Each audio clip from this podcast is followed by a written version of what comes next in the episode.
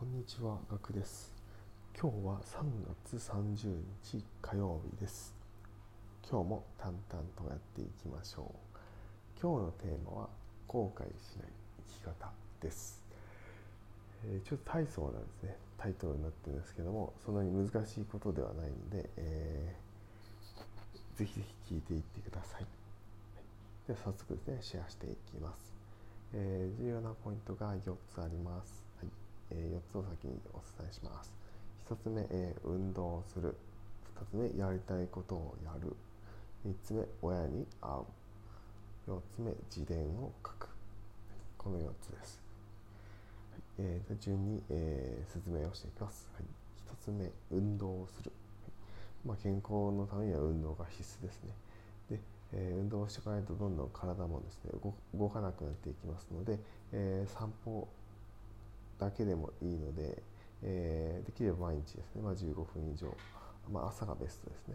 を散歩を進めているっていう方がですねすごく多いので、まあ、優秀な方も散歩している方がすごく多いんですね。なのでですね、えー、まあ、優秀になるため、まあ、も含めてですね、えー、運動をするっていうことがあ大事です。2つ,、はい、2つ目ですね。やりたいことをやる。これはまあそのままですね、えー、行きたい場所に行く、えー、食べたい場所食べたいね食べたいものを食べる、えー、これをやっていかないとですね後々後悔するのは見え見え見えてます、まあ、なんですがこれも適度にやっていく必要があります、はい。まあ、お金との兼ね合いと、えー、お腹との兼ね合いですね、はい、こちら2つを2つをですね、えー、意識してやりたいことをやっていきましょう。3つ目、えー、親に会う。実家に住んでいる方はですね、まあ、親に、えー、毎日会ってると思うんですけどそれ以外の方はですね親に会う回数っていうのはどんどんどんどん、えー、減っていってると思います。で親もですね、まあ、自分もですが年を取ってですねいつ病気になるかわからない急にね事故で亡くなるかもしれないっていうことでですね、えー、急に亡くなった時とかですね、え、もっと親に会っておけばよかったっていう後悔が出てきますので親に会える時はですね、えー、会っておきましょう。そして、えー、まあ、一緒に食事をしましょう、はい。えー、続いて4つ目ですね。自伝を書く。これは、え何って思う方はですね、えいると思います。これはですね、まあ、自分がやったことをですね、まあ、記しておく。書いておくっていうことですね、えこれはですね自分をです、ね、まあ、自己肯定するために大事なんですけれども、え自分は何のためにま生きてきたのかっていう、まあ、証のようなものですね。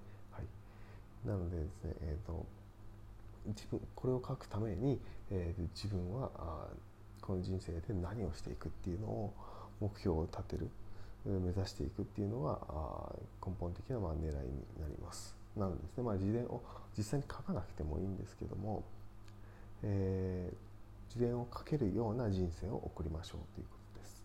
はい、そうすればですね、えーまあ、実際に自伝書いてもいいんですけど自伝書いてもいいんですけどえー、人に話せるようなあ自分の人生を描くと後悔しない生き方につながっていくっていうお話です。はい。えー、以上4つになります、えー、振り返りますとですね1つ目運動する。2つ目やりたいことをやる。3つ目親に会う、えー、4つ目、えー、自伝を書く。以上の4つです、はい。えー、この4つをですね意識して人生をより良いものにしてきましょう、はい、僕も一緒にやっていきますので、えー、ぜひぜひ頑張っていきましょう。今回はですね以上になります。ためになったと思う方いいねやフォローよろしくお願いします。それではまたお会いしましょう。ではでは。